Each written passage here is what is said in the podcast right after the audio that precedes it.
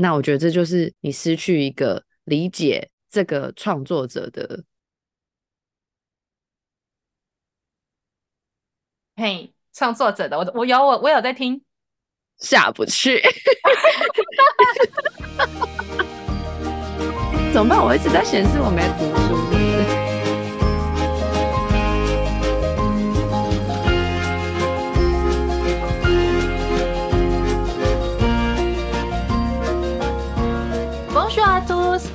光临今天的巴黎小橱窗，Petite Vitrine de Paris，我是 Dina，我是 Mia。我们今天的主题是创作让一个人变得 有干爹了吗？有干爹了吗？没有没有，连问题都没有回答就直接 over 我。你喜欢创作吗？我好像很难去说喜欢跟不喜欢，但我觉得 sometimes 那对我来说是一个需求。Sometimes 你刚 sometimes 怎么有一个英国腔？Oh my god，sorry，这 不是法国人吗？就是有时候这个对我来说会是一个很像需求，你需要跟这个世界有连接啊，或者是你需要把你心中的一个东西吐出来的感觉，所以很难说是不是喜欢，就是你有这个欲望想。想做这件事情。哦，所以你你喜欢创作有一部分是因为你有有一些东西。我没有说我喜欢，我刚刚 说了，我很难说他是喜欢还是不喜欢。我觉得这是一个需求。Oh my god！又表现出没在听主持人讲话，我的天。你是说他主持人不好当啊？不好当啊？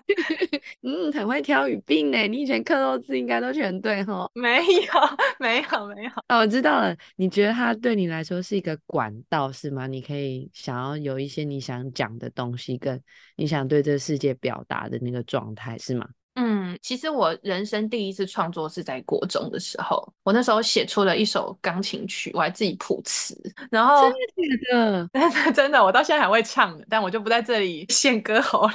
就当然很想听哎，你要不要唱一小段你最你最喜欢的精华副歌的？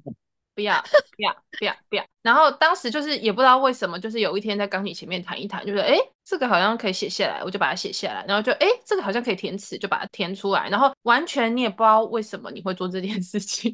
然后哎哎，现在可以唱一下哎。哎，快来！不要不要不要不要！对，然后第二次创作是在我十七岁，就我当时写了一首器乐曲，然后当时是真的有搬上那个舞台演出的。天哪，好厉害哦！十七岁，那是小周杰伦吗？没有没有没有，当时是真的有找那个作曲的老师跟我一起工作啦。那个就算是一个比较正式的场合，然后有一个专业的人帮助我完成这个曲子。但是同样当时也不太知道意义是什么，只是觉得说哇，你那个节目单上面写说这你自己创作自己演出，就有一种意义上还是跟你去演别人写出来的曲子不太一样。嗯，对。而且其实就算忘谱了，你还是可以自己把它打完呢，因为反正作曲家是你自己。这是很不良的示范，是没错啦。对，哇，那这样说起来，你是从很小就有尝试创作，哎，我这个用词妥当吧？尝试。对，但是你当时不知道为什么。那现在的创作应该就是我现在正在录制 Podcast 这件事情。可是现在我做这件事情，我已经有一点点知道这究竟是为什么了。然后也因为我自己是一个创作者的身份，我也可以理解其他的创作者在创作的背后的动机是什么了。我开始变得很同理这些创作者。哎，怎么这么厉害？那你同理到他们的哪一个部分？我觉得就是为什么这一集是创作让一个人变得自己天空嘛？那因为。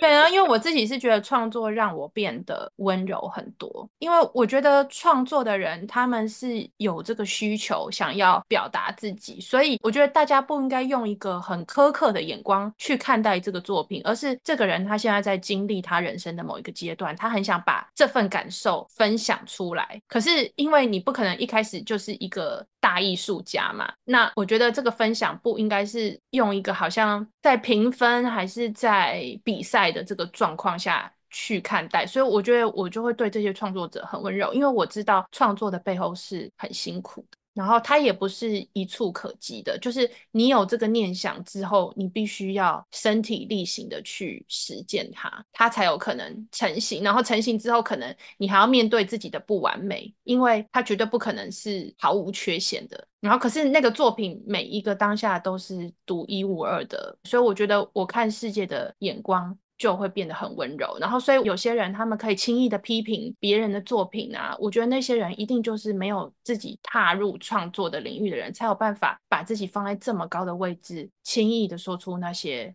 很不中听的话，我个人的观点。嗯，我觉得你本来就已经很有同理心了，但你又把你的同理心拉到更高、更宽阔的那个层次里面嘞，就是你更可以同理很多人在做一些事情的动机，跟他背后付出的这些心力跟劳力，还有他可能只是。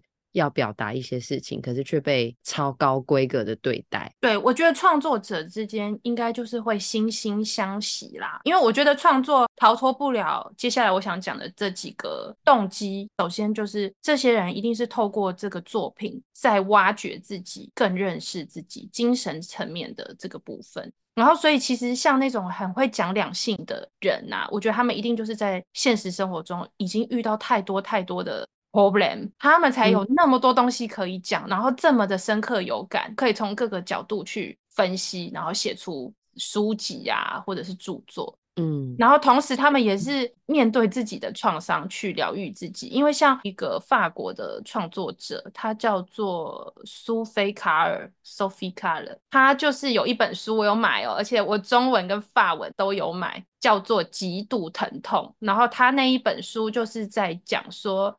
他从法国到日本旅行，然后后来就是被分手，然后他就是借由这个，我觉得蛮像行动艺术的部分来疗伤，就是他从头到尾一直在阐述他分手的过程，然后从一开始可能满满的好几页，到最后只剩下一页，然后那个字迹已经淡到就是他已经不想讲。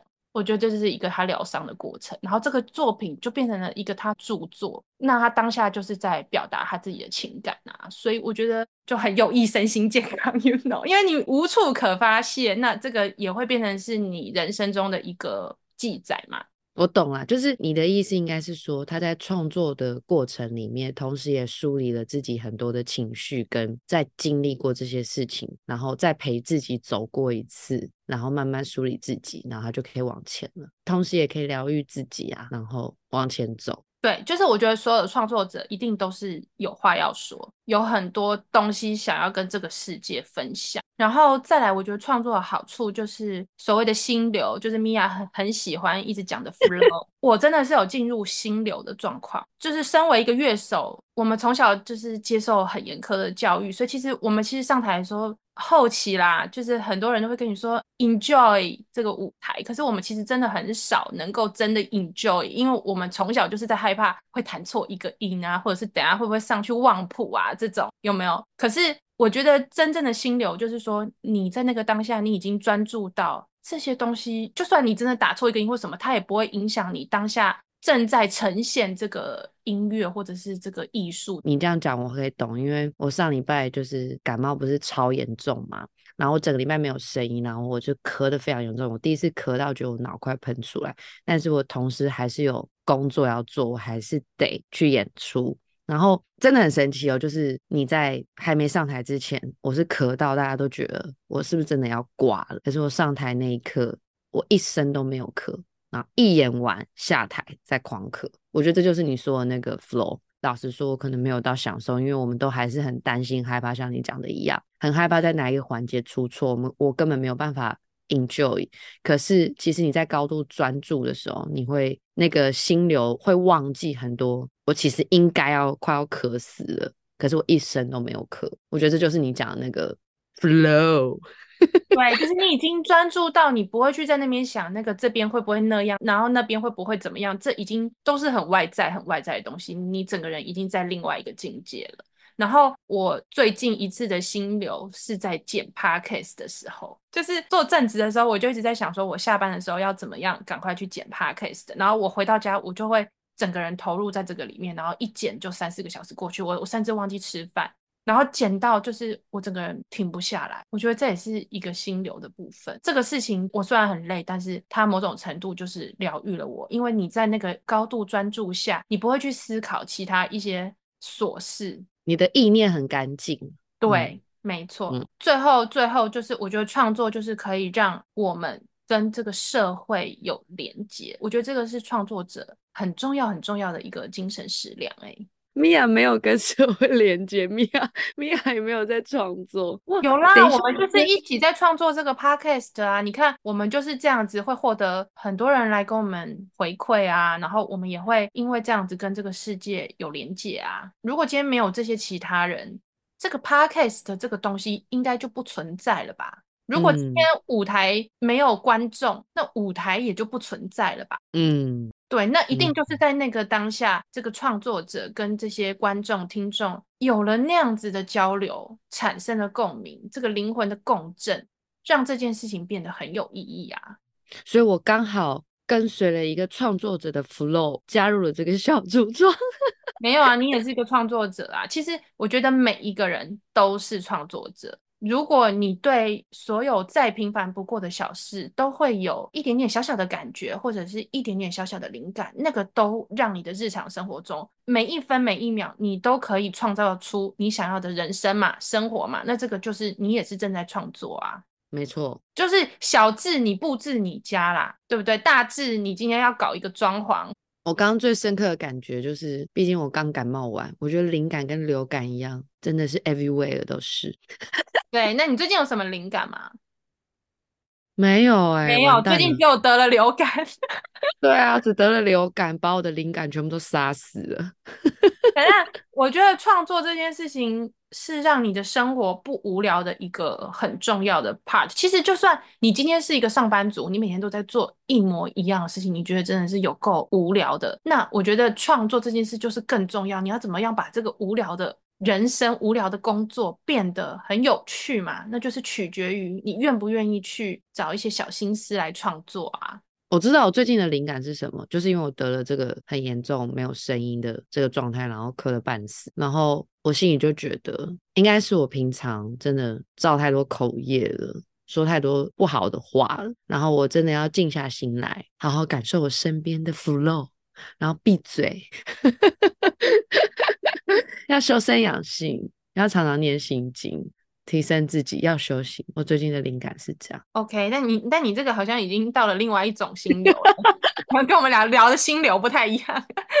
然后就是我做这个 Podcast 之后，晋升至了创作者的这个行列之后，我现在开始改变了我的一些行为。诶，像是什么？比方说，像我前几天就是看到一个已经停更很久的 YouTuber，他再次的回归，然后他的那一个影片写说三分钟花了我三十个小时，我觉得天哪，心有戚戚焉，整个打到我心底。然后我后来就跑去留言给他，跟他说，我觉得你很棒，然后我很期待你接下来的作品。我以前不会做这样的事情。我以前就是一个听完音乐会、看完戏，我我心里很多感动，可是我会很很害羞，把我的心声告诉那个当事人的人，我就会默默离开了。但是我后来就觉得说，如果今天在那个舞台上的人是我啊，我就会很很高兴有人来跑来跟我讲话，跟我说：“天哪，我觉得很棒，我很喜欢。”就是跟我分享。我觉得这个就是创作很重要的一个交流的时刻。然后，所以自从我做了 podcast 之后，我就是开始会留言给创作者。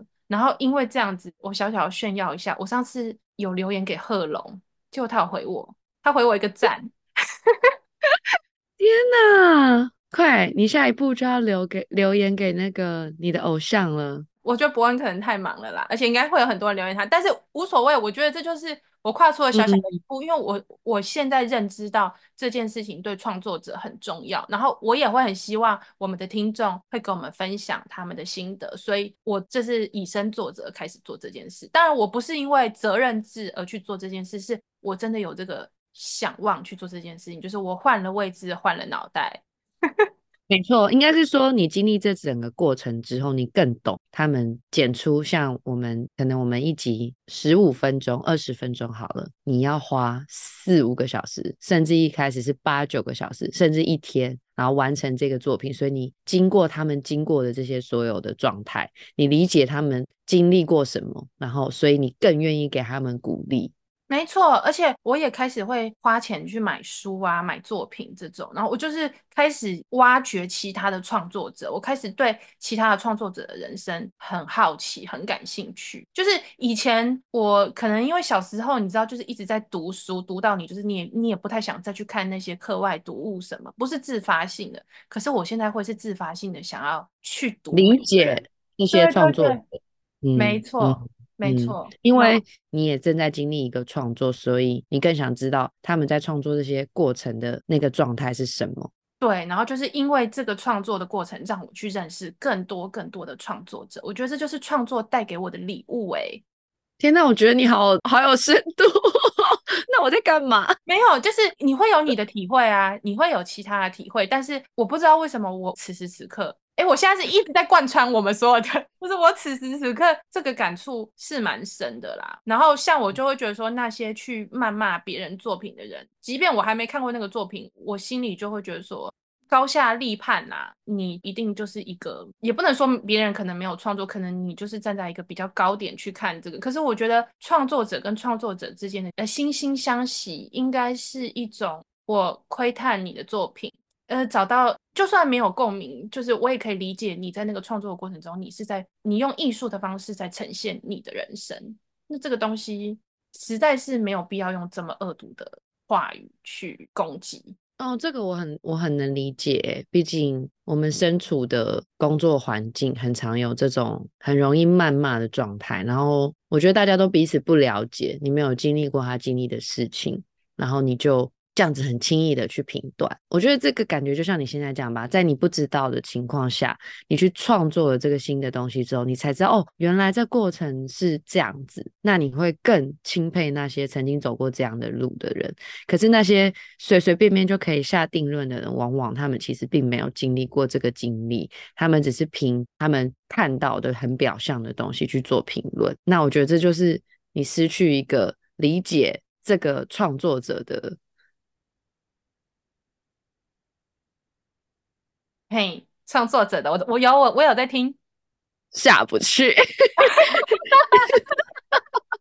怎么办？我一直在显示我没读书，是不是？不是不是，你说这是可以理解这个创作者的，可是我不知道你要接什么哎、欸。就是我觉得他们就是因为他们根本没有经历过这些事情啊，他们不能理解，他们就是这他不喜欢，所以他就直接否定了这全部。可是你不知道这些创作者为了要生出他们的作品，花了多少的心力，花了多少的时间，然后去表达他想表达的。我觉得还有另外一种是，他可能自己本身也是个创作者，可是他的那个眼光是一个批判的眼光，就是他可能有他觉得一定的专业度，应该要是在一个什么样子的状况。可是，比方说像我，我最近读了一本书，然后我觉得那本书其实写得很不错，然后它的销售量也都很好。可是不得不说，以我的年龄去读那本书，那本书对我来说就是偏浅。但是你想怎样，他就是一个比我年纪小的人写出来，you know？嗯，对啊，那那当然，他这个年纪写出来的东西就是长这样，那他还是造福了可能比我年纪小的很多人，还是很喜欢他的书嘛。可是，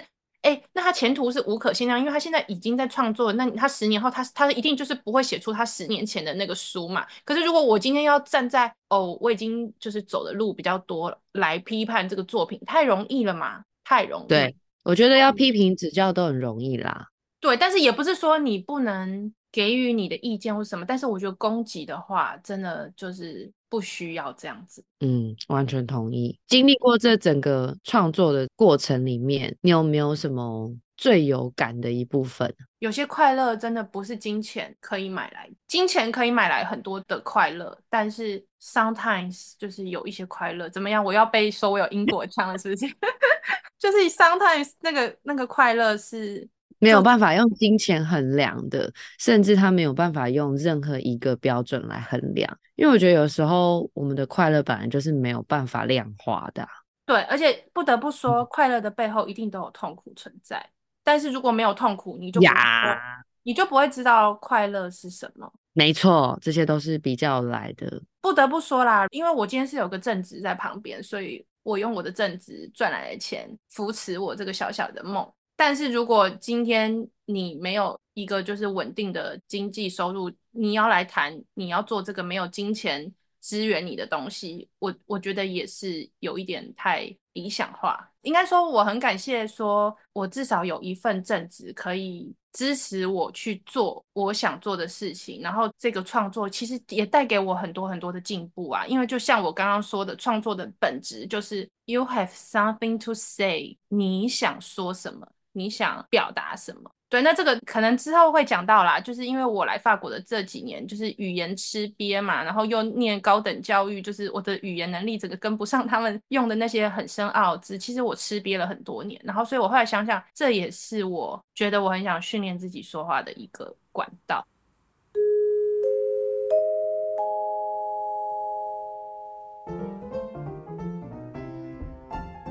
来来来。好康到手报，好康到相报。喜欢巴黎小橱窗的朋友们，Dina 与 Mia 很感谢你们从开幕以来就不离不弃的聆听我们，陪伴我们。这边准备了一份与巴黎有关的精美小礼品要送给你。怎么参加抽奖呢？欢迎大家追踪巴黎小橱窗的 IG，并在换了位置、换了脑袋的贴文下方留言给我们，你最喜欢我们的地方。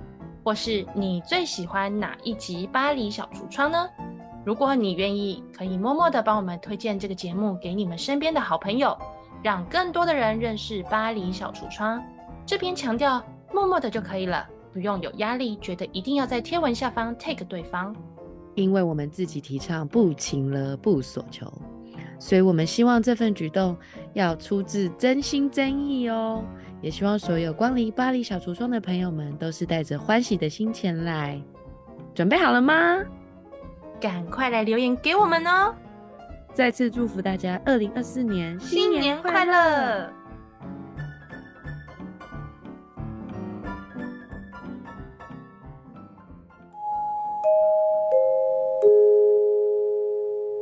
只能说，所有的创作，虽然我们在收听或收看的时候会觉得说这个人正在带给我们东西，但是我觉得所有的创作者的动机，那个最根本一定就是他有他想要挖掘的东西，是 for 他自己。然后那个刚好在这个前提下，也可以带给很多人一些灵感，或者是借此跟所有的人有所交流，因为大家就是会很有共鸣。所以截至目前为止，你在创作的时候很快乐吗？就我刚刚说啦，就是。又快乐又痛苦啊！但是当我今天说我很快乐的时候，大家一定要知道这个后面就是有痛苦。大家不要觉得说快乐就是、嗯、他好快乐哦，他只有快乐。当每一个人跟你说我现在好快乐，就是他后面一定有痛苦过。嗯，因为你看剪辑这个就很辛苦嘛。你说我只有快乐吗？也没有啊。嗯，对。但是我觉得这个有一点是我的精神食粮啦。所以你会继续创作下去，对吧？我是这样子期许我自己啦。就希望米娅就是不要抛弃我，我不会啊，我当然不会啊。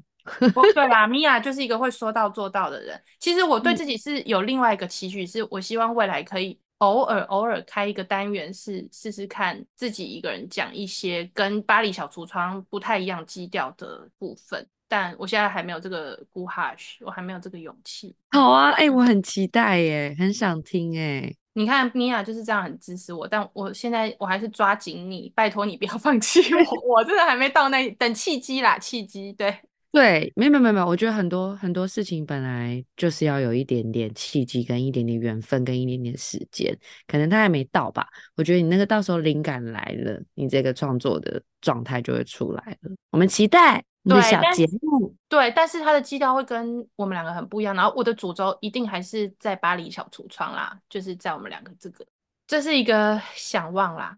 我觉得作为一个创作者的好朋友，就是看他在这里面痛苦快乐，一边流泪又一边觉得自己很幸福的样子，其实还还蛮替他开心的。然后这整个创作过程，我觉得。从旁边一个朋友的角度来看的话，他生出了一个他自己要求也到这个位置的这个作品，其实真的会蛮替他开心的。你们不要看这就短短几集，他一开始是从不会剪，然后到现在会剪，这整个过程都是他一个人自己完成的。为什么都没做？我就看他快乐并痛苦着而已。你也把这个推的太，你自己也是其中之一啊。你也我就只有这样子上来，然后跟你胡言乱语而已啊。没有，就是胡言乱语，你还是有做一些准备的啦。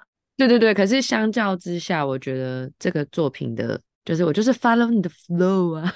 OK，然后我觉得。就是可以看到你终于生出这个作品，然后这整个过程我都在旁边，其实觉得还蛮开心的，很激励我啦。就是会让我觉得，即便我没有创作那么多，但是我会觉得身为这其中一员，其实蛮骄傲的。谢谢你。那我想问你一个问题：你觉得自己身处在巴黎小橱窗，也是创作者之一？你觉得创作是让一个人变得？你填空的话，你会填什么？可爱。可爱，因为我觉得，嗯，因为我觉得你在处理这所有事情的时候，都变得非常的可爱。你说你还是我啊？你吗？你，你超可爱。我说你觉得创作这件事情让你变得什么？可怕、可恶。你不要乱讲好不好？尊敬一点，要被骂了。好，我想想看，让我变得怎么样哦？我觉得让我变得更安静吧。就是我们在处理很多状况的时候，就是可以更冷静的。去面对我们遇到的问题，然后跟我们该解决的事情，然后很多很多时候，你的思绪慢一点点，然后不要那么急的话，在这个创作过程其实会比较好。我觉得这整个对我来说，我觉得我应该要变得更安静，然后更享受这个整个变出来的过程。嗯。那所以在参与这个 podcast 的过程中，你有什么感受啊？我非常快乐，而且我没有痛苦着哦。哦，您的快乐不是踩在痛苦的基底上就对了。我可能在踩在你的痛苦基底上，然后很 快乐。嗯，你不会觉得这个造成你生活上可能有一点时间上压缩到了？其实说真心话，你说说没压缩是不可能的啦，因为你要花时间来聊天。可是，可是我觉得这对我来说也是全新的挑战啊，也是一个全新的领域。即便我出的力很少，但是。可以参与这整个过程，因为我其实我觉得我对于新的事物跟我不懂的事情是很喜欢学习跟很有好奇心的人，所以相对来说我很有兴趣做这件事情，然后又是跟你一起，然后又可以这样什么都不干，只要 follow the flow 就好。那你觉得做这个 podcast 让你改变最多的是什么？我发现没想到我讲话有点深度啊，还有呢？更认识自己吧。你再回去听的时候，你你根本不知道你当时有讲过这句话，你就是以为你就是都在胡言乱语。可是没想到有些时候真的讲出一些我自己会很疗愈我自己的话，就是 flow。我们当下都在那个 flow 里面。对啊，就是跟着你的 flow，就会梳理我的 flow，然后就会踩着你的痛苦快乐着。好哦，那听众朋友们喜欢我们今天的 flow 吗？你们也有跟我们一起 flow 吗？让我们大家一起在 flow 中继续的创作。只要是你愿意表达，你想表达的，就是一个作品，就是一个创作。然后不要吝啬分享，让我们在创作的河流里面继续一起 flow，上上下下，前前后后，偶尔碰到一些礁石，乒乒乓乓，乒乒乓乓，叮叮哐啷碰。但是我们还是会最终往前走，而且是痛苦又快乐着。你有没有什么创作的过程呢？或者是你有没有什么作品呢？也可以欢迎你们跟我们分享哦。谢谢大家光临今天的巴黎小橱窗 b e t t Between the Paris。那我们今天就营业到这啦，期待大家来跟我们分享你们个人做的作品哦。那就这样啦，拜拜，拜拜。会被撞到地上。